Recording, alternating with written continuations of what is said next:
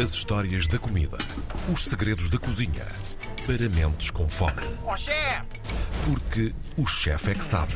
Ele sabe mesmo tudo e verdade, seja dita, tem andado connosco por uma viagem incrível pela América do Sul. Hoje vamos um bocadinho mais assim para a América Central, não é verdade? Dar uma espreitadela a outro Ali, país. mas Caraíbas, não é? Olá, Tiago Manuel Santos, bom dia.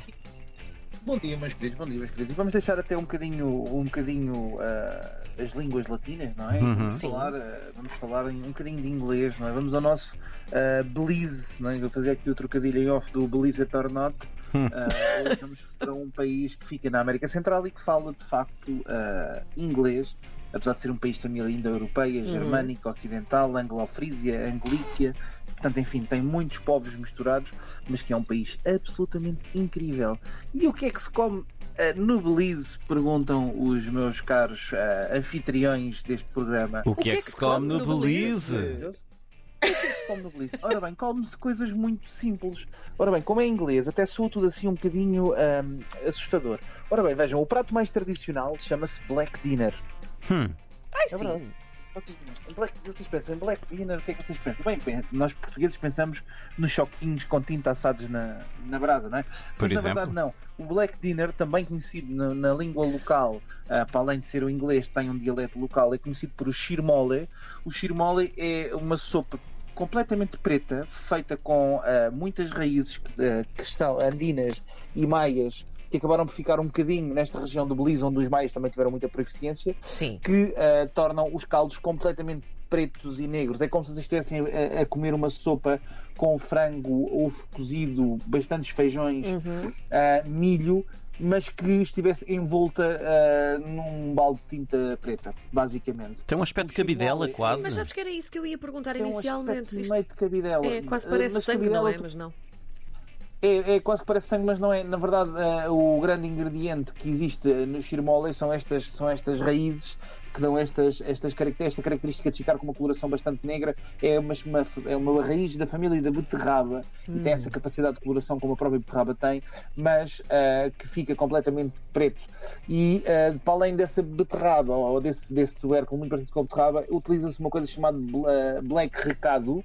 E o que é que é o recado? São tortilhas queimadas de milho em que se transformam em pó e que se adicionam à base do molho para a hidratação. E vocês vão dizer, ah, ah, bem, nós na tortilhas queimadas é um bocado estranho. Sim, mas toda a gente sabe que o João Bacalhau adora as torradinhas bem queimadas, com aquela parte bem preta.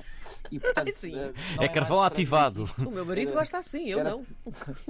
Era tornarmos as torradas do, do, do bacalhau ah, num prato nacional em Portugal e podíamos ter depois uma cabidela enriquecida. Olha, vou experimentar fazer isso na próxima semana, uma cabidela com, com tortilhas de milho pretas desfe- desfeitas em pó. Bem, depois temos outro prato tradicional que eu gosto imenso, que ah, foi o prato que, que inspirou muitos dos nossos poetas portugueses, que chama-se Ser, não é? Que chegavam ao restaurante e diziam ser ou não ser. E isto foi quando foram ao Belize, ao Belize de férias. E o que é que é o ser? O ser é, é, no fundo, um cozido de peixe, é peixe cozido como nós o comemos em Portugal, cozido com banana pão e ah, Hum. mandioca, ah, em que o peixe é cozido em leite de coco. Muitas Hum. vezes faz uma variação deste prato em que se cose as, ah, as caçavas, que se cose a mandioca e que se cose a banana pão em leite de coco e o peixe é frito e servido ao lado. Sempre com o caldo bastante abundante do leite de coco para depois poder ser comido à colher ou acompanhado com algum hidrato, nomeadamente tortilhas. Mas é basicamente pensarem na nossa versão de caldeirada sem tomate, ah, sem cebolas e a utilizar no fundo ah, o leite de coco em vez do nosso vinho branco. E algo assim dentro desse género. E, é, e é bastante interessante e bastante aromático e muito fragrante. Notas muito adocicadas, que são características normais do sabor ah, deste produto, mas que funcionam extremamente bem. Extremamente bem. Depois, não temos pataniscas, mas no Belize temos como prato tradicional, obviamente, este prato muito crioulo da comida do Belize, que são o feijão com arroz, não é? E o feijão com arroz é extremamente comum, acompanha quase todas as carnes assadas e grelhadas. E quando eu digo feijão com arroz, é mesmo feijão com arroz à bruta. Ah, Hum. O arroz hiper cozinhado, o feijão muito cozinhado, quase uma açorda de arroz com feijão. Ele é sempre muito, muito sobrecozinhado e depois bastante condimentado, com muitas especiarias e com bastante picante, a acompanhar geral estofados e assados eh, está presente em praticamente tudo.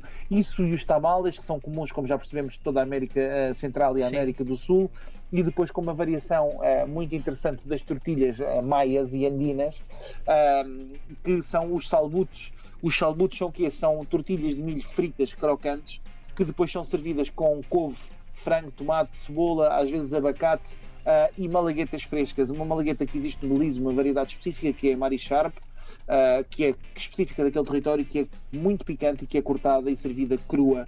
Ah, em cima destas, destas ah, massas. Imaginem quase uma filhós portuguesa, assim com essa textura, ah, que ela não é tão crocante como, um- como uma tortilha de milho frita, ela tem, é um pouco arejada, portanto ela na boca é mais elegante, é mais ligeira, e depois quando nós mordemos tem esta, esta componente muito rica do frango, do tomate, da malagueta, do abacate, muitas vezes leva também alguns molhos feitos com variações de maionese, gosta-se muito de maionese naquele território, deve ser do legado britânico ainda que existe lá na terra dos, dos senhores belizenhos.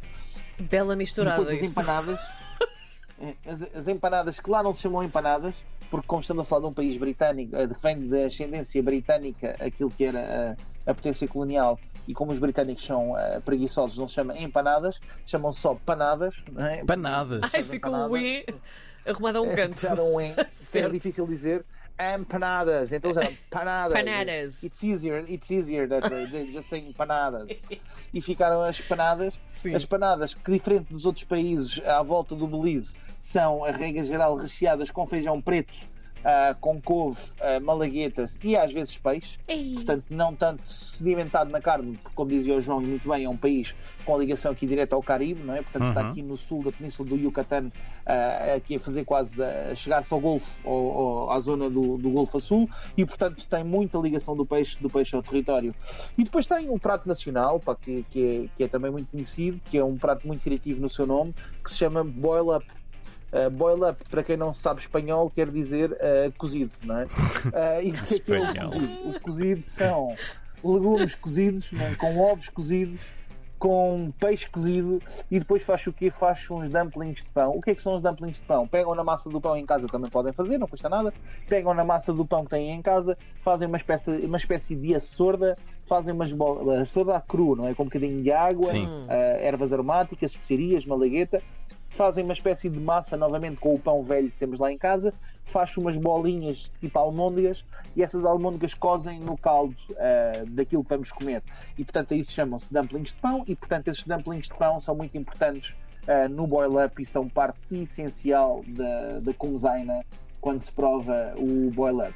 Depois temos o, ah, o pibil, que já falámos sobre isso, que vem da cochinita pibil feita com achiote, que, que tem no nosso episódio do México, para quem quiser ir ouvir, ah, que também é muito, muito importante nesta zona do território. Portanto, são leitões assados debaixo da terra com pasta da chiota. A chiota é uma semente ahm, que é a semente do anato, que é esmagada e que faz uma pasta que depois se utiliza para temperar este leitão que é cozinha- cozinhado debaixo da terra e depois é todo desfeito, desfeito e desfiado.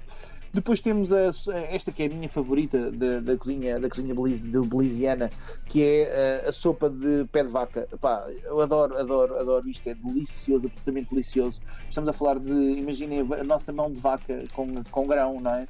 Mas bastante reduzida, com uma textura cremosa, Hum. um pouco da perna da, da mão da vaca é desfeita durante a cozura do caldo, no próprio caldo, que assim o engrossa, e depois servida com arroz ou no, no lado com as eh, cebolas vermelhas, uh, habaneros, eh, também malaguetas frescas e umas tortilhas e é absolutamente delicioso comer um pedaço de mão de vaca cozinhado muito lentamente com muitas especiarias em cima de uma tortilha de milho.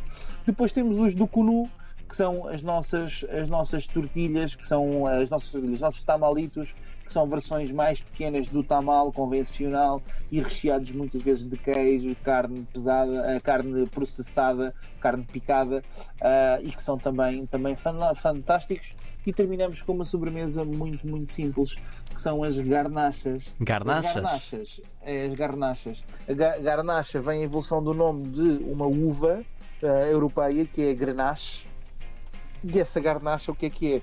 São no fundo eh, bolinhas de milho que são fritas até ficarem estaladiças, Uhum. que depois são montadas, lá está, daí a semelhança com os, com os cachos de uva, são montadas numa tigela e regadas com xarope de mel maia. Ah, É É, isso deve ser pouco bom. É com mel maia. E, e porquê que nós temos a abelha maia? Porque, não sei se os meus, se os meus anfitriões sabem disto, mas as- os maias têm uma abelha que faz mel e que não tem ferrão. Não é? Daí o Calimero querer eh, a abelha maia. Não é? Ah, Pronto, mas, então mas- é isso. e é muito comum, além de ter imensa qualidade, é muito comum a maior parte dos açúcares que existem nas receitas tradicionais destes territórios serem feitos com o mel da abelha maia. E portanto, se quiserem ir ao Belize e brincar ao Calimero, já sabem que tem que ser de forma respeitosa. Tá bem? Muito bem. Ai, ai, ai. Aí está, Tiago Emanuel Santos com mais receitas gostosas. Continuamos, continuamos a nossa odisseia pela América Central e América do Sul. Tiago volta na próxima segunda-feira. Até lá, Tiago. Um Um abraço abraço. a todos, até para a semana.